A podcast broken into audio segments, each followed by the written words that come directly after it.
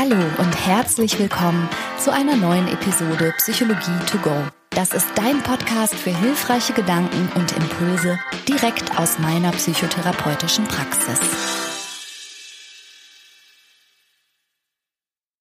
Hallo, herzlich willkommen. Es ist wieder Sonntag und das ist eine neue Folge Psychologie to go.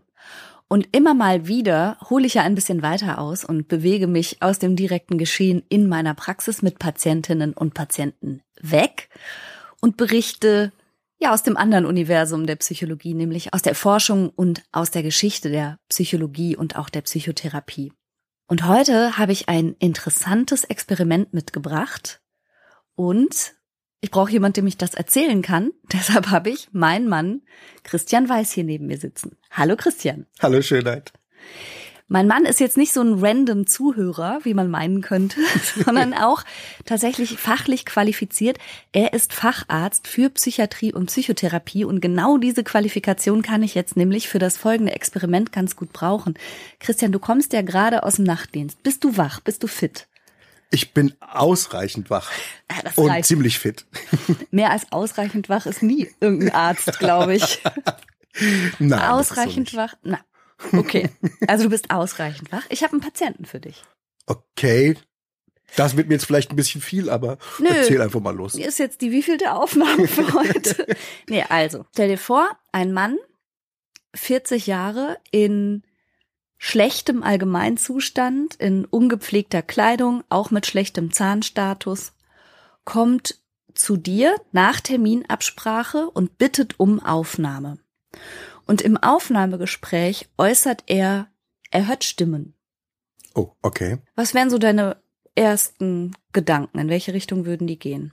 Ich würde ihn erstmal frei erzählen lassen, was denn die Stimmen sagen und würde bei Stimmen hören natürlich viel genauer wissen wollen, kommen die sehr von außen, kommen die von innen, sind das Bekannte, was sind die Inhalte, wie reden die mit ihm, reden die über ihn und so weiter. Also Stimmen hören ist ein Symptom, mhm. das häufig auf schwerere psychische Erkrankungen schließen lässt. Also würde ich da ganz genau hinhören. Mhm. Und äh, dann würde natürlich noch ein Stück weit ein standardisiertes Gespräch folgen, eine standardisierte Befunderhebung. Ja, also erstmal zu den Stimmen. Der Patient berichtet, und das finde ich jetzt schon irgendwie eher ungewöhnlich, ich weiß nicht, wie du das einordnen würdest, die Stimmen sagen zu ihm leer, hohl, dumpf, sowas. Ohne Zusammenhang. Also die ja. sagen es zu ihm? Ja, es sind nur diese Worte, die er in seinem Kopf hört. Okay. Wirklich wichtig ist, sagen Sie es zu ihm oder hört er nur jemanden das sagen? Ja, das kann ich jetzt direkt leider nicht beantworten. Okay, das ist ein bisschen ungewöhnlich. Mhm. Und einzelne Worte, ohne dass er einen Zusammenhang bilden kann. Das würde ich fragen. Also gibt es einen Zusammenhang, den der Patient selber dadurch sieht? Mhm. Hat das was mit dem, was er tut, zu tun? Oder hat er das Gefühl, dass, wenn er das Wort dumpf hört, er irgendwas tun soll? Nichts dergleichen. Jetzt, das ist wirklich das, was er äußert. Okay.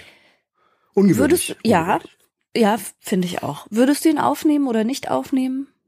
Naja, er hat einen Termin schon vereinbart, er hat einen Leidensdruck, mhm. offensichtlich. Er hat den Wunsch nach Behandlung. Ja, also den würde ich für eine Diagnostik, er hat ja, wie gesagt, er möchte das ja, würde ich den aufnehmen. Da muss man nachgucken, was da los ist. Okay, das heißt aber akut psychiatrisch, wenn er jetzt so mitten in der Nacht bei dir geklingelt hätte an der Pforte und gesagt hätte, hier, ich habe schon lange Stimmen im Kopf, die sagen dumpf und hohl, nehme ich auf, hätte ihn eher nicht aufgenommen. Nicht unbedingt. Also das ein psychiatrischer Notfall bestimmt sich immer dadurch, ob es eine akute Gefährdungslage gibt. Mhm. Und vor allem, und das ist häufig so, wenn alle Betten belegt sind und die, man Leute noch auf den Gang legen müsste, mhm. dann sollte es schon sozusagen das Kriterium des Notfalls erfüllen, damit ich jemand aufnehme. Ja. Und wenn er sich wegen dieser Stimmen jetzt nichts tut oder nicht anderweitig gefährdet ist oder jemand anders was tut, würde ich mit ihm einen Termin in naher Zukunft ausmachen. Okay, das heißt also, du würdest den 40-jährigen Patienten namens David Lurie, der eine, sagen wir mal, ungewöhnliche aber doch ernst anmutende Symptomatik zeigt, aufnehmen. Nicht als Notfall, aber weil er um Diagnostik und Behandlung gebeten hat und einen Leidensdruck zeigt. Und die Gesamterscheinung legt ja auch nahe, dass er Dass irgendwie was in. Schieflage ja, ist. Ja, ja. Mhm. ja, auf jeden Fall. Also dafür tritt man ja an als Arzt, um Leidensdruck zu vermindern. Genau, ja. Okay. Okay. Jetzt folgendes.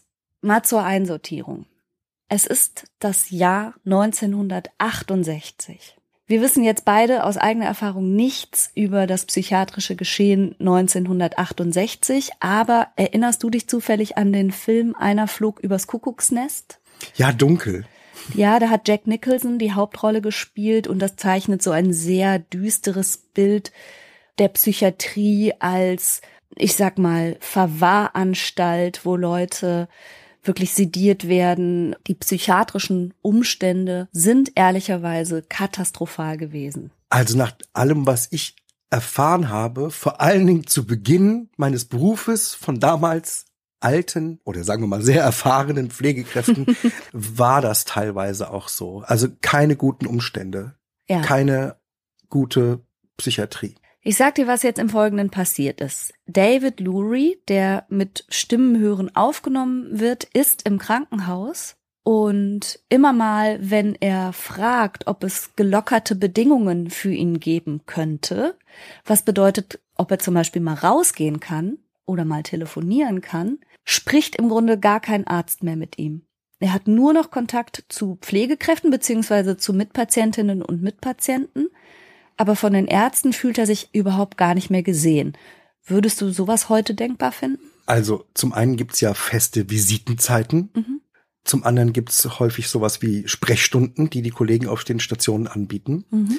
Dass sich Patienten aber nicht gesehen fühlen, das kann ich mir schon vorstellen, denn es gibt manche Krankheitsbilder, die dazu führen, dass ständig Kontakt gesucht wird und das kann ein Kollege auf Station mit 20 Patienten natürlich nicht leisten. Jedes Mal, wenn er Patienten begegnet, das wäre schon möglich. Aber für gewöhnlich geht da nicht viel unter. Also tatsächlich ist so ein bestimmter Dialog buchstäblich in die Geschichte eingegangen, dass nämlich David Lurie sagt, Entschuldigung, Dr. XY, wann könnte ich denn zum Beispiel mal Ausgangsrecht erhalten? Und der betroffene Arzt im Vorübergehen, ohne die Frage wirklich zu beachten, sagt einfach nur, ah, guten Morgen, David, wie geht's heute? Und geht weiter. Das wäre so ein typischer Dialog gewesen. Seltsam, oder? Ja, seltsam. Also, das hat sowas Anekdotisches und sowas Ja. kann durchaus natürlich immer passieren. Ich habe mal zwei ältere Damen nicht beobachtet, sondern ich wurde Zeuge, dass die sich begegnet sind. Und die eine sagte, Hallo, na, wie geht's Ihnen? Und die andere, ach, sehr schlecht, schlecht, schlecht. Und dann wieder, na dann, schönen Tag noch. Also, ja, das nennt man Vorbeireden. Ja, und, ja. und das kommt schon mal vor. Ich kann nicht ausschließen, dass das in der Klinik auch vorkommen kann. Ja. ja. Ich sag dir aber auch, warum das wirklich buchstäblich in die Geschichte eingegangen ist, diese anekdotische Beschreibung. Dieser Patient namens Lurie ist nämlich in Wirklichkeit der Stanford-Professor David Rosenhan. Ach, ach ja, Rosenhan-Experiment. Ja. Ach, okay. Okay. David Rosenhan ist, wie gesagt, Professor an der Stanford University und in dieser Zeit 1968 ist aus sehr guten Gründen die Antipsychiatriebewegung sehr stark, weil man schon mitbekommen hat, dass die Umstände, wie mit psychisch erkrankten Menschen umgegangen wird, wirklich alles andere als hilfreich zu sein scheinen und dass das System so nicht gut funktioniert. Und David Rosenhan hat sich jetzt ein Experiment überlegt. Er zieht nämlich die Validität, also die, die Gültigkeit, die Wahrhaftigkeit von Diagnosen schwer in Zweifel. Und um das zu überprüfen, lässt sich David Rosenhan und noch weitere sieben Mitstreiter, jeweils in verschiedenen Krankenhäusern, einweisen. Sie haben sich vorher darauf geeinigt, dass sie im Aufnahmegespräch jeweils das machen, was er in Gestalt des David Lurie ja gemacht hat, nämlich gesagt, er hört Stimmen. Das haben alle behauptet im Aufnahmegespräch. Okay. Und danach haben sie sich vollkommen normal und gesund gezeigt. Keinerlei Symptomatik mehr vorgespielt oder präsentiert. Und auf die Frage, ob Sie noch Stimmen hören? Haben dann- sie gesagt, nein. ah, okay. Was Mhm. denkst du, wie lange es gedauert hat, bis bemerkt wurde, dass sie gesund sind und eigentlich entlassen werden können. Also, wenn ich von heutigen Verhältnissen ausgehe und alles, was ich jetzt sage, ist auch nur anekdotisch im, ja. Sinne von, ich kann nicht für jede Psychiatrie und nicht für jeden Kollegen Nein, und so sprechen. Ne? Ja. Keine Ahnung. Aber heute würde ich denken, etwa drei Tage, kommt drauf an, ob ein Wochenende dazwischen ist, dann vielleicht vier oder fünf. Ja. Denn das ist eine Zeit, man unterhält sich ja jeden Tag ja. mit zumindest mit dem Pflegepersonal und tauscht sich aus, wie waren die Beobachtungen und so weiter. Und da heute der Druck auf die Stationen sehr hoch ist und man zusieht, dass man Patienten, sobald es ihnen einigermaßen besser geht, auch wieder entlassen kann, würde ich denken, drei Tage. Das brauche ich als Sicherheit, damit ich auch mehr oder weniger verlässlich hinschreiben kann, nee, wir haben drei Tage nichts gesehen, das muss jetzt reichen. Was wäre dann die Entlastdiagnose? Ja, das ist heutzutage ein bisschen problematisch. Ich persönlich würde dann akustische Halluzination hinschreiben wahrscheinlich. Ja. Weil das in das, was ich als Stimmen hören bezeichne, nicht gut reinpasst. Ja. Also verschlüsseln würde ich nur akustische Halluzinationen. Mit anderen Worten, das würde gar nichts, gar nichts weiter bedeuten. Das kann schon mal sein. Ja, okay. Was damals passiert ist, und das ist interessant. Also in unserem Buch zum Beispiel haben wir ja auch ein Kapitel, wo wir erklären, wie die International Classification of Diseases zustande gekommen ist und dass, damit eine Diagnose erfolgen kann, auch immer bestimmte Kriterien deutlich erkennbar sein müssen. Und das war 1968 noch nicht der Fall. Also die damalige amerikanische psychiatrische Fachschaft hat die Diagnosen, so verstehe ich das jetzt, noch vor so einem bestimmten gedanklichen Hintergrund gestellt. Das war auch noch sehr freudianisch durchzogen. Ja, ja, ja. Ne, und noch keine klaren Diagnosekriterien bestanden um zu sagen, ab wann würde man denn zum Beispiel eine Schizophrenie überhaupt diagnostizieren? Und bis wohin würde man sagen, so wie du jetzt gesagt hast, naja, aber das einzige Symptom, das ich gesehen habe, ist eigentlich eine akustische Halluzination. Also der vorgebliche Patient David Lurie hat jedenfalls die Diagnose einer Schizophrenie bekommen und er wurde 52 Tage später erst entlassen. Und da hieß es dann, die Schizophrenie sei in Remission. Was bedeutet zurückgegangen, nicht mehr vorhanden? Nicht mehr vorhanden, genau. Also es wurde schon erkannt, dass er nichts hat, nichts mehr hat, aber eben nach eigenen Auskünften erst nach 52 Tagen. Er hatte ja Mitstreiter, der Professor Rosenhen, und die durchschnittliche Verweildauer in der Klinik waren 19 Tage. Okay bis die dann entlassen wurden? Das ist für normale Psychiatrie aber auch gar nicht so wahnsinnig lang. Mhm. Ne? Das heißt, dass auch viele unter dieser Zeit entlassen wurden. Und wir haben ja festgestellt, es war noch sehr freudianisch geprägt. Das bedeutet natürlich auch, dass die Diagnostik durch analytische Gespräche mhm erfolgte. Und das wiederum bedeutet, dass sich die Kollegen da sehr viel Zeit genommen haben. Ja. Ne? Also dann haben die zwei, vielleicht drei Gespräche in der Woche gehabt und die beginnen sehr langsam und die beginnen nur mit dem freien Erzählen des Probanden und die Analytiker haben sehr lange gewartet, bis sie sich dann zu äh, einem Urteil haben hinreißen lassen. Ja, okay, aber das ist natürlich eine komplett andere Lesart.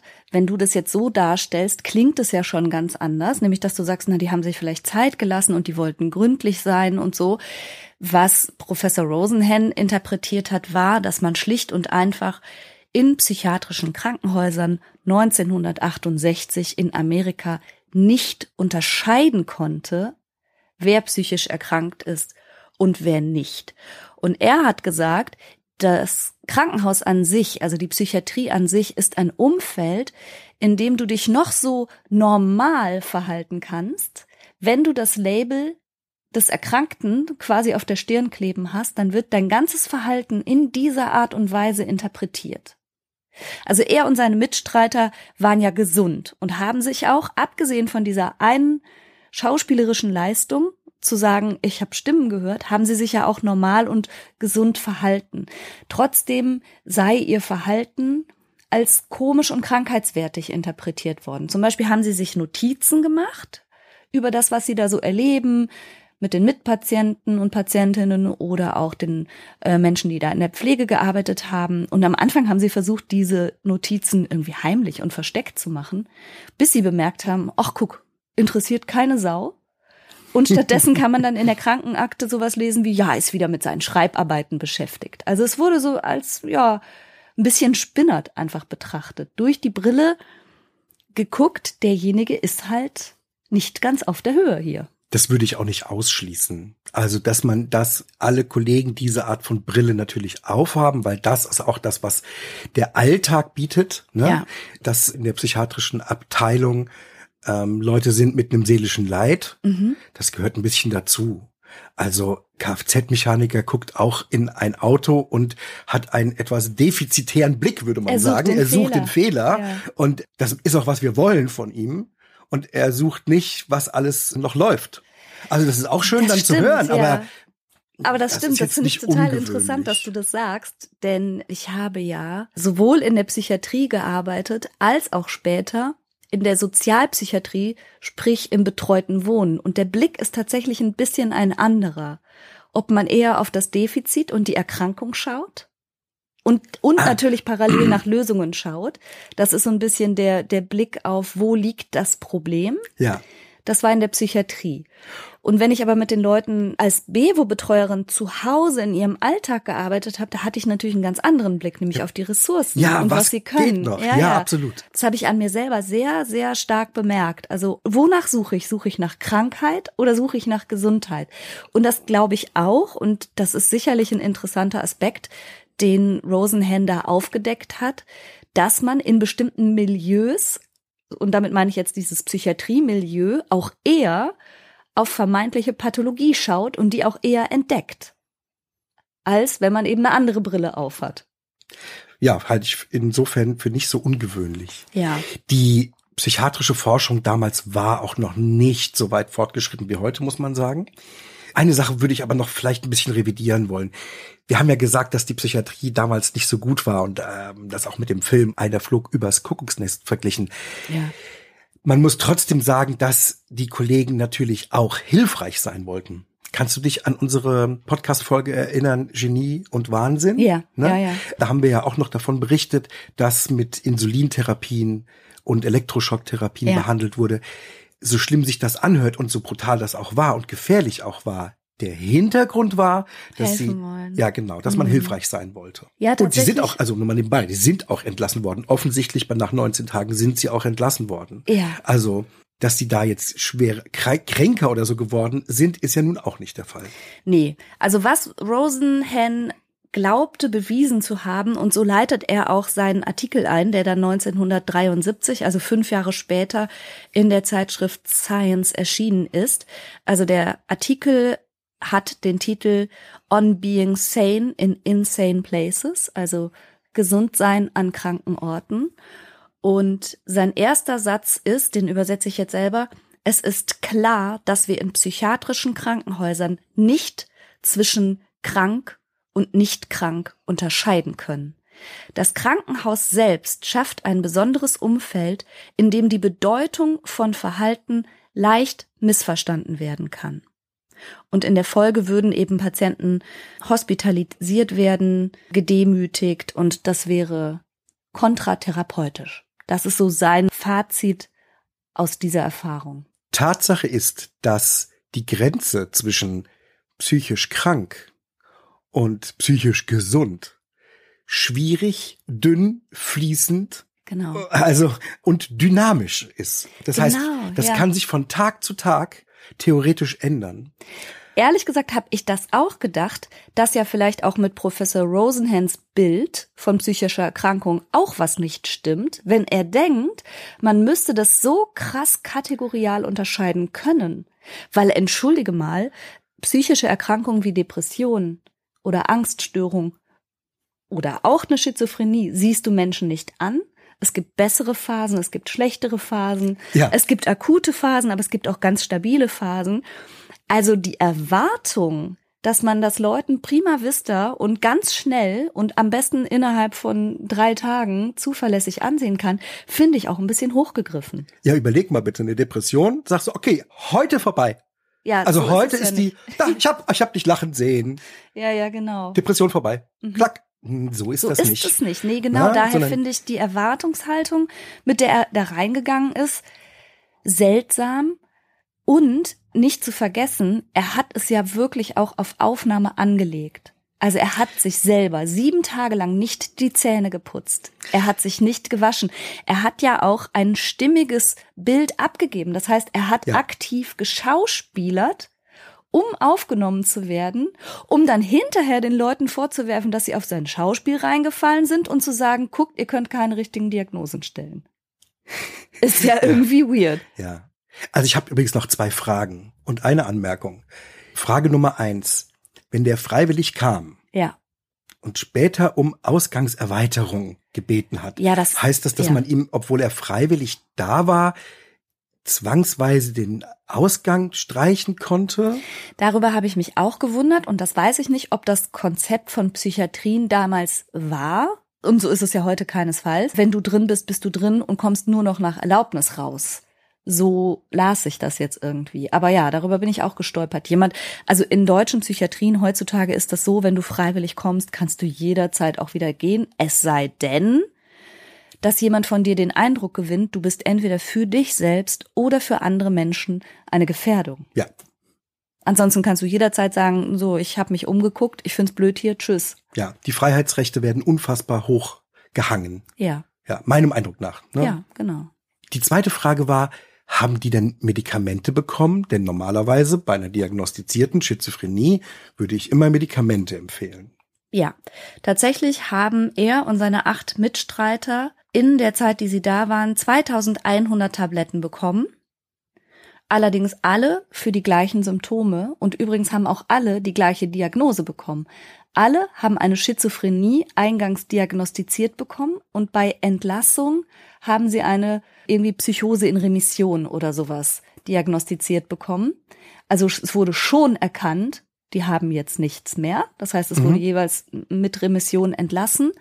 Einer Person haben sie eine manische Episode diagnostiziert. Die hat, habe ich mir gedacht, vielleicht im Aufnahmegespräch so ein bisschen so aufgedreht, dass das für manisch gehalten wurde.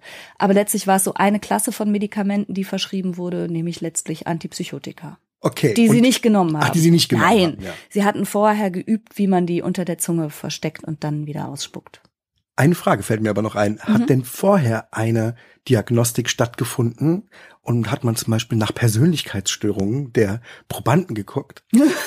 naja, aber es fiel mir nur gerade ein bei dem äh, einen Patienten oder der Patientin, die mit einer Manie entlassen wurde, wenn die sich sozusagen auf Station oder im Aufnahmegespräch sehr, sehr stürmisch mhm. verhalten hat, weil sie tatsächlich hypoman war ja. oder so. Ne? Also kann das ja ist sein. Nicht ausgeschlossen, dass die wirklich was hatten. Ja, ne, dann wird es dann, das würde dann in diese Richtung mit interpretiert, ne? Ja. Auch wenn das nicht, wenn sie nicht ausreichend Symptomatik hat. Ja, ist natürlich überhaupt nicht ausgeschlossen. Was du jetzt sagst, ist, es können ja Leute in die Klinik gehen als gesunde Menschen und dann gucken wir mal, ob die Behandler und Behandlerinnen was entdecken und dann entdecken die wirklich was, weil die Person vielleicht gar nicht gesund war. Ja, ja, kann doch ja. sein. Also bei körperlichen Erkrankungen ist das ja denkbar. Ja, das ne? habe ich mir auch gedacht, so analog. Stell dir doch mal vor, du bist jetzt nicht Psychiater vom Beruf, sondern du wärst Unfallchirurg oder so. Und jemand kommt rein und beklagt stärkste Schmerzen und humpelt ganz doll. Und du siehst sogar irgendwie sowas wie ein Hämatom. Und drei Tage später ist es halt weg.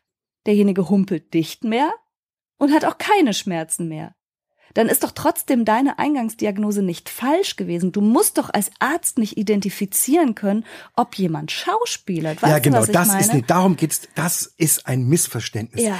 Wir überprüfen nicht, ob jemand lügt. Ja. Das war die erste, ach, ich hab, kann mich an meinen ersten Psychiatrie-Dozenten erinnern, das hat mich total fasziniert. Der hat gesagt, wir sind keine Detektive und ja. unser Auftrag ist nicht rauszukriegen, ob es die Wahrheit ist. Ja. Also, ne? Ob die Vorgeschichte um die Wahrheit ist, sondern wir beurteilen den aktuellen psychischen Zustand. Und wir können natürlich immer nur den Leuten vor die Stirn gucken. Und wenn jemand eine Symptomatik präsentiert, die in unsere gedankliche Heuristik hineinpasst, dann führt das stringenterweise auch zu bestimmten Diagnosen. Ich glaube, das könnte heute genau so wieder passieren, weil das ganze System, dieses ganze Helfersystem doch nicht vorsieht, dass jemand kommt, wirklich absichtlich in dreckigen Klamotten mit ungewaschenen Haaren, schlechtem Zahnstatus und sagt, ich höre Stimmen, um dir dann hinterher zu sagen, was bist du für ein schlechter Arzt, dass du das nicht gemerkt hast, dass ich doch eigentlich ganz normal bin. Ja, sorry, du hast dich halt in diesem Moment, in der Aufnahmesituation absolut nicht normal präsentiert. Und dann mussten wir uns mal ein paar Tage Zeit nehmen, dich zu beobachten, nochmal mit dir und nochmal mit dir zu sprechen, bevor wir sicher gehen konnten, dass es dir gut genug geht, dass du wieder gehen kannst. So wäre Ich sehe den. Skandal jetzt nicht so richtig. Also es weist schon darauf hin, dass es manchmal schwierig ist, valide, also mit großer Sicherheit ähm, eine Diagnose zu stellen. Ja. Tatsächlich ist das so. Und man braucht auch häufig eine Verlaufsbeobachtung. Ja. Manchmal braucht man auch Fremdanamnese. Mhm. Ja, wie du schon sagst, man kann Menschen nur bis vor den Kopf gucken. Ja. Also gut, mit einem CT kann man auch ein bisschen in den Kopf gucken. Ja, was wir übrigens auch machen. Was wir auch machen. Ja. CT oder MRT, das heißt eine Bildgebung, dass wir die Gehirnstrukturen beurteilen können, gehört in ganz vielen Fällen auch dazu. Hm, da habe ich äh, vielleicht noch eine zweite Patientin für dich. Ich bin gespannt. Gutes Stichwort. Stell dir vor, eine 21-jährige angehende Journalistin der New York Post, bis dato vollkommen unauffällig, stellt sich bei dir zur Aufnahme vor. Nachdem sie zunächst über Konzentrationsstörungen geklagt hatte, Panikattacken, Stimmungsschwankungen, halluziniert sie inzwischen, hat epileptische Anfälle Uh. und Lähmungserscheinungen. Sie zeigt teilweise sogar katatone Zustände. Du fragst, was ich machen würde? Mhm. Also neben dem standardisierten Gespräch, was ich unbedingt brauche, ähm, alles an somatischer Diagnostik.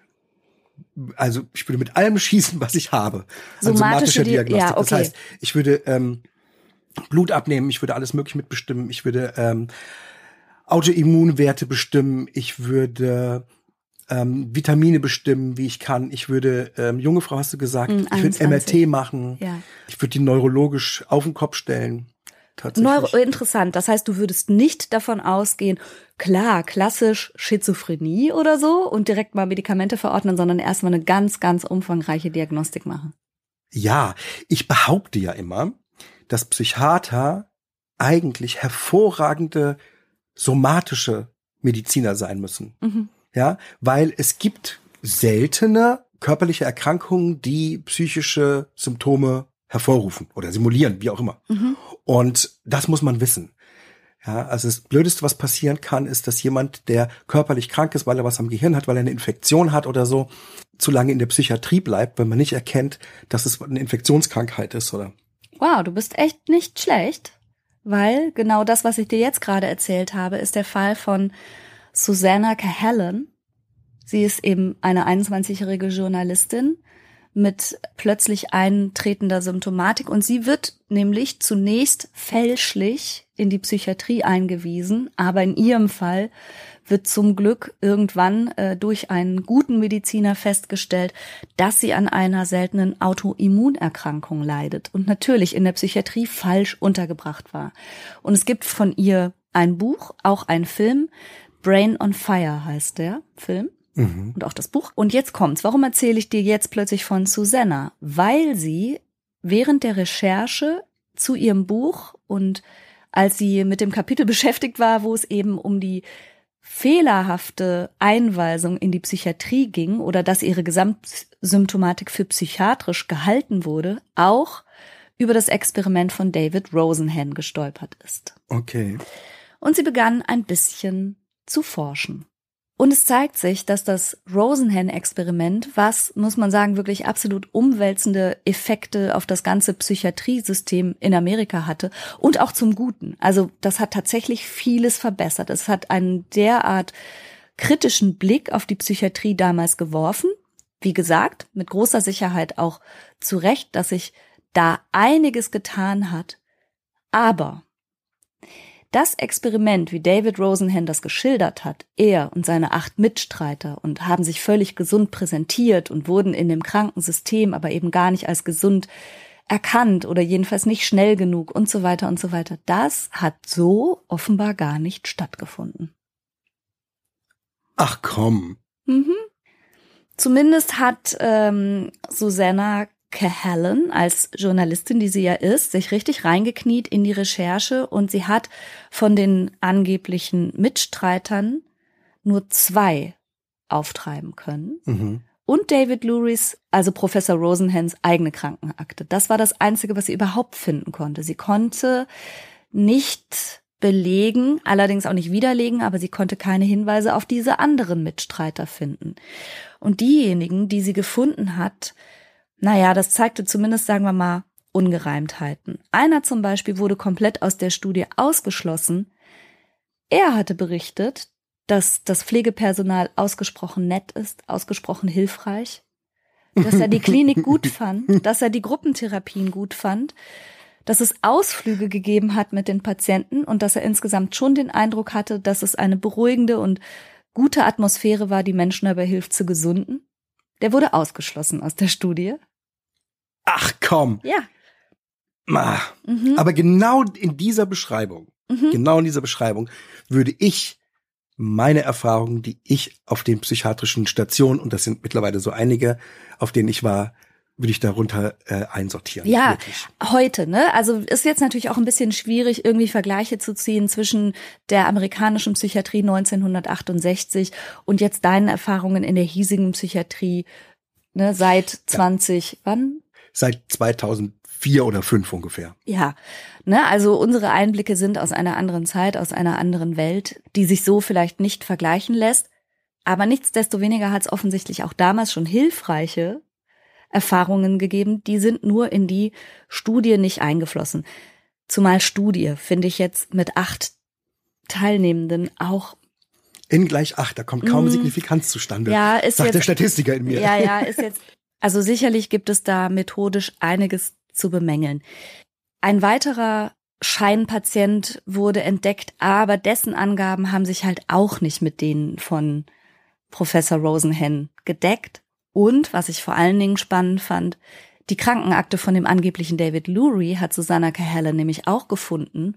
Und da zeigt sich, zumindest nach den Aufzeichnungen der damaligen Ärzte und Ärztinnen, dass es ja wohl doch nicht so war, dass er nur im Aufnahmegespräch einmal gesagt hat, Stimmen zu hören und sonst nichts, sondern dass er sich im Verlauf suizidal geäußert habe und dass er solche Sachen gesagt habe, wie er setzt sich einen Kupferkessel auf den Kopf, äh, um die Stimmen nicht so zu hören und solche Sachen. Das heißt, er hat sich doch, sagen wir mal, florider, psychotisch und auch eigengefährdend geäußert, was seine lange Verweildauer ja auch ganz anders nochmal erklärt.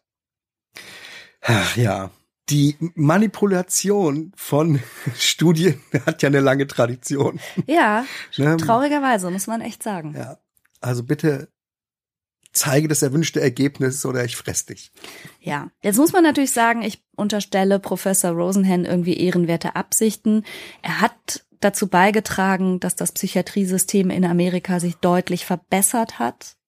Er Im hat Verlauf auch in Deutschland und Ja. in ganz Europa, ne? Außerdem hat das auch dazu beigetragen, dass es Diagnosekriterien gab. Die folgenden DSM-Ausgaben sind ja zunehmend so geworden, dass eben Diagnosen nur gestellt werden können, wenn auch bestimmte Kriterien beobachtbar sind. Also so, dass Diagnosen nie einfach nur nach dem Eindruck oder dem Bauchgefühl der Behandler erfolgen. Ja.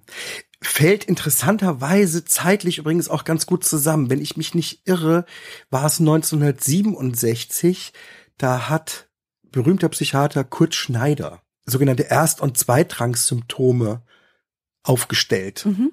nach denen man eine Schizophrenie diagnostizieren kann Mhm. oder sollte. Und deswegen sagte ich vorhin auch, die die Stimmen, die nicht zu dem Patienten sprechen oder nicht über ihn, nicht dia dialogisierend sind und nicht imperativ. Das heißt, die reden nicht mit dem Patienten, die reden nicht auf den Patienten ein. Das ist für eine Schizophrenie wäre das jetzt eher ungewöhnlich. Ne? Aber ich gehe davon aus, wenn Kurt Schneider das 67 veröffentlicht hat, dann äh, ist das 68 noch, nie, noch nicht überall angekommen. Das ist ja, Ja, klar. aber es war sozusagen im Schwange. Also du sagst, nicht nur Professor Rosenhan hatte bemerkt, dass man besser mal Diagnosen ein bisschen systematisiert Ja. und mal ein bisschen sich auch Gedanken drüber macht, vor welchem Hintergrund gibt man welche Diagnose. Und in diesem, in diesem Zuge war Rosenhans Experiment sozusagen zeitgemäß. So. Also es passte in die Strömung der Ja. Zeit, das zu überdenken. Auch wenn es methodisch überhaupt nicht sauber war, beziehungsweise man könnte auch sagen, so nie stattgefunden hat. Hm. Und am Ende hat es aber trotzdem eine positive Entwicklung befördert. Und wie stehst du zu seiner Kernaussage, dass eigentlich vor allen Dingen das kranke System gesunde Menschen krank erscheinen lässt? Also prinzipiell kann sowas in einem gewissen Rahmen natürlich sein, halte ich für total möglich. Das ist ähm, wie tatsächlich in einem Rahmen. Also du kannst ein kleines Bild nehmen. Ne? Von mir aus nehmen Comicstrip mhm. und setze es in ein riesiges weißes Passepartout, mach einen goldenen Rahmen drumrum und setze es in eine teure Galerie. Mhm. Ne? Leute werden sich das sehr lange anschauen, werden interpretieren, ja, werden das für teuer einschätzen. Weil es ja. im Museum hängt. Dann ja, weil Kunst. der Rahmen tatsächlicherweise natürlich beeinflusst, wie wir Dinge beurteilen. Ja, da fällt mir noch jemand anders ein. Nicht Rosenhen, sondern Rosenthal. Ha, ja, oh ja das, der Rosenthal-Effekt, den hatten wir doch schon auch mal. Ne? Egal, trotzdem, das passt so gut gerade dahin. Natürlich ist es so, dass wenn wir bestimmte Annahmen über eine Person haben oder diese Annahmen vermittelt bekommen durch den Rahmen, nämlich zum Beispiel den Rahmen, wir sind hier in der Psychiatrie und jemand bittet um Aufnahme, dass dieser Rahmen prägt, wie wir dann hinterher das Verhalten dieser Person bewerten. Das ist einfach so. Und da gab es das Experiment von Rosenthal. Der hat sogar zwei gemacht. Der hat ein erstes gehabt mit Ratten. Mhm. Er hat Studenten Ratten gegeben und der einen Studentengruppe gesagt, dass deren Ratten auf Intelligenz gezüchtet seien und der anderen Studentengruppe gesagt, deren Ratten seien auf Dummheit gezüchtet. Und dann wollte er gucken, wie können die sich durch Labyrinthe bewegen mhm. und hat die Ergebnisse verglichen. Und na klar, die, die angeblich, aber nicht wirklich, auf Intelligenz gezüchtet waren, hatten die besseren Ergebnisse. Daraus folgte der Schluss, dass die Beobachter durch ihre Prägung sozusagen schon das Ergebnis beeinflussen. Und später kam dann das Experiment mit den Schülern. Die mussten aber nicht durch Labyrinthe laufen. Nee, sondern da wurde da wurde dem Lehrpersonal im Vorhinein erzählt, dass die und die Kinder äh, besonders intelligent sein. Die und das war random, das, war, war Zufall. Genau, es ja. war Zufall, die waren zufällig ausgewählt. Und danach hat man geschaut, wie sind denn die tatsächlichen ähm, Ergebnisse der Schulleistung gewesen. Und tatsächlich bei den zufällig ausgewählten intelligenten Kindern waren sie signifikant besser. Und die Interpretation geht eben dahin, dass wenn du glaubst, eine Person ist besonders intelligent, behandelst du sie auf eine Art und Weise, die tatsächlich das Intelligenteste in dieser Person zutage fördert. Also dein Verhalten macht auch etwas mit dem Verhalten der Person, mit der du umgehst oder sogar mit der Ratte mit der du umgehst. mit der Ratte, das weiß ich gar nicht genau, ob es was mit der Ratte macht. Ähm, es ist auch, ich konnte auch nie erfahren, was genau die ähm, diese Rattenergebnisse verfälscht hat. Ich, ich weiß es nicht ich genau. Ich könnte mir aber auch wirklich vorstellen, dass die tatsächliche Erwartungshaltung der Studierenden in diesem Experiment, dass die Ratten das gut machen werden, irgendwie auf die Ratten gewirkt hat. Vielleicht ja, haben die. Denkst du? Ja, ich weiß nicht. Ich halte das für möglich. Ich kenne mich mit Ratten nicht aus, aber ich, aber zum Beispiel mit Hunden, wenn du einem Hund was beibringen möchtest und du legst so eine bestimmte Energie da rein, jetzt gut, wenn der Hund schippen blöd ist, nützt das alles nichts. ja, nun. Aber ich könnte mir vorstellen, dass, ja, das sagt ja im Grunde der Pygmalion-Effekt. Ja, genau. Also, als Rosenthal das Schülerexperiment abgeschlossen hatte, dann haben sie es ja gemeinsam mit Leonore Jacobson den Pygmalion-Effekt genannt. Und da ist auf jeden Fall mit drinne, dass die Beobachteten, also die Schüler, eine erhöhte Erwartungshaltung gespürt haben. Und diese Art von Erwartungshaltung hat deren Leistung nochmal ja. beeinflusst. Also das ist so ein Doppeleffekt, ne? Von den Lehrern ist was ausgegangen und von den Schülern ist was ausgegangen. Ja, aber das heißt, dass du mit deiner Erwartung als Beobachter auch was mit den Beobachteten machst, wenn du so willst. Ja, unbedingt. Also das ist ein ein Tanz, ein ja, Hin- Genau, und wenn wir jetzt aber nochmal dann auf die Psychiatrie zu sprechen kommen, ist natürlich Rosenthals Kernaussage, dass innerhalb dieses Systems auch völlig in Anführungsstrichen normale Menschen irgendwie wie krank behandelt werden. Und dann wäre ja dann gemäß wiederum Rosenthal auch der Schluss nahe, sie verhalten sich dann irgendwann auch kranker, weil sie so behandelt werden. Ja. Ja. Ich sag Also nicht nur wird nein. ihr Verhalten sonderbarer interpretiert, sondern vielleicht werden sie auch ein bisschen sonderbarer. Ja, es gibt ja manchmal besondere Umstände, die die Psychiatrie auch hervorruft. Nehmen wir mal an, eine geschlossene Unterbringung. Ne, wenn äh, jemand tatsächlich nicht rausgelassen werden darf, weil es eine Gefahrenlage gibt. Mhm. Aber durch das Eingesperrtsein entsteht ja nochmal ein besonderer innerer Druck. Ja, Das ist ja unangenehm bis hinten gegen. ja, das ist ja schlimm, nicht schön. Folter, Und, ja. und, und also überhaupt eingesperrt sein, Freiheitsentzug, ne, Mhm. ist total unschön. Und das kann natürlich Effekte hervorrufen, die wiederum auch wie eine psychische Störung aussehen. Ja, Ne? wo es in Wirklichkeit einfach Not ist. Und letztlich diese Art, dass Menschen durch das Label, das sie haben, dann auch von vornherein behandelt werden, als wäre alles, was sie jetzt äußern, sagen oder tun, automatisch krank oder abweichend. Das erleben wir ja schon auch. Also das ist ja schon auch die Wahrheit, dass du manchmal Patienten zu dir in die Psychiatrie gebracht bekommst, die eigentlich in die Somatik gehören würden, aber wenn die gelabelt sind als, ah, das ist hier einer aus der Psychiatrie, dann werden die falsch zu dir gebracht. Das passiert auch. Ja, zumindest bin ich dann als Psychiater der Erste, der sie ansehen muss. Ja, Also, dann gibt's manchmal Schmerzen, ja, aber war schon mal in der Psychiatrie, deswegen muss erst der Psychiater kommen. Da muss ich erst mal gucken, so nach dem Motto, ja, sind die Schmerzen denn auch äh, körperlich bedingt? Ja, das ich Leute, schon ja, krass. sind Natürlich, sie. ja, also wirklich. Also sowas passiert, sowas passiert durchaus. Ja, da könnte ich noch viel weiter ausholen. Wusstest du übrigens, dass Frauen signifikant häufiger, wenn sie über Schmerzen klagen, Beruhigungsmittel verschrieben bekommen, anstatt Schmerzmittel? Was? Ja. Was ehrlich? Ja, ehrlich. Hysterische Weiber, die kriegen einfach ein bisschen Beruhigungsmittel.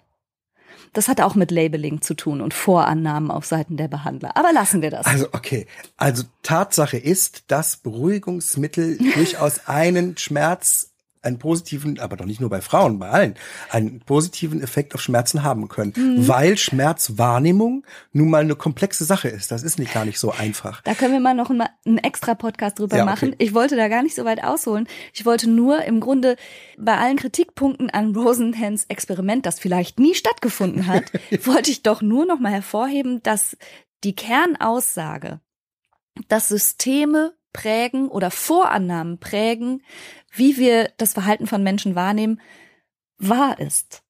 Das ist wahr. Wenn man es weiß, kann man natürlich versuchen, das rauszurechnen. Ja, Und das, also ich kann da jetzt von mir sprechen, das versuche ich ganz viel. Ja. Ich erlebe das auch ähm, im normalen Stationsalltag so. Ich kann jetzt unmöglich für überall und jeden sprechen, aber das ist meine Wahrnehmung, dass man das sehr viel versucht rauszurechnen. Interessanterweise, Rosenhan hat gesagt, wer sofort geschnallt hat, dass er gar nichts hat, waren die Mitpatienten und Mitpatientinnen. Ha! Die haben gesagt, was bist du denn? Du bist doch bestimmt ein Journalist. Er hat mit denen auch anders geredet, 100 pro. Ja, kann Und sein, hat die auch ja. ausgefragt. Vielleicht, ja. Also das ist, ich kann mir das gar nicht anders vorstellen. Okay. Ja. ja. Also was wir alle da vielleicht ein bisschen draus mitnehmen können, ist, dass wir mal überprüfen, durch welche Brille wir gerade gucken oder in welchem Rahmen wir dieses Geschehen gerade betrachten und ob unsere Urteile über Personen wirklich auf dem beobachtbaren Verhalten beruhen oder auf der eigenen Vorannahme. Das ist, was wir alle so lernen können daraus. ja, Ne? genau. um ein bisschen zu beruhigen. Ich habe ja vorhin schon davon gesprochen, dass es so standardisierte Gespräche gibt. Und das ist auch so. Man muss ja in der Psychiatrie den sogenannten psychopathologischen Befund erheben. Mhm. Und da gehören Standardfragen dazu. Und wenn dieser Befund völlig ohne Auffälligkeiten bleibt, dann kann man auch nichts diagnostizieren.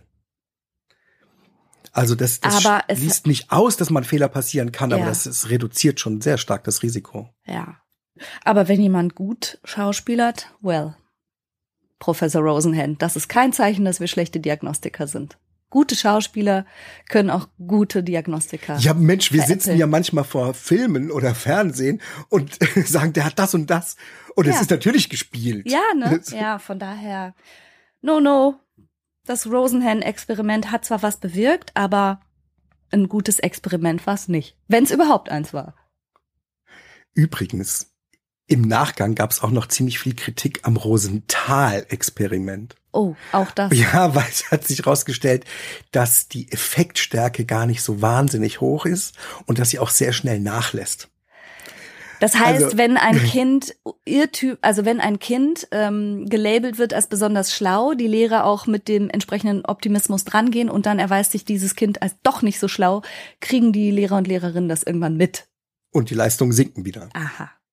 Ja, well, also manchmal frage ich mich sowieso, unser ganzes psychologisches Denkgebäude, wir müssen da noch mal ein bisschen hingucken, worauf das alles fußt, weil die Experimente aus früherer Zeit, finde ich, teilweise sehr fragwürdig. Ja, aber so geht Wissenschaft. Ja, immer, immer wieder anzweifeln. Ja, ja, ja, richtig. Und das ist das Gute. In der Wissenschaft macht man sich einen Namen, wenn man etwas umstößt, was als gesetzt gilt. Also wird es immer wieder versucht. Und deswegen nähern wir uns dadurch immer mehr der Wahrheit. Während wir neuen Missverständnissen aufsetzen. ja. Danke. Ich lass dich jetzt schlafen. Oh, das ist nett. Schön, ne, wenn man so überfallen wird aus dem Nachtdienst. Ach, ich mache das doch super gerne. Mhm. Ja, wirklich. Ich sehe, wie du strahlst. Mit kleinen Äuglein. Dann sag ich vielen Dank fürs Zuhören. Schalt gerne nächsten Sonntag wieder ein. Und dir, Christian, sag ich gute Nacht. Gute Nacht. Tschüss.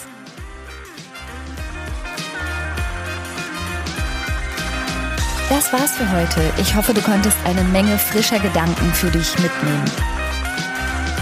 Mehr davon gibt's auch auf meiner Seite www.franca-ceruti.de.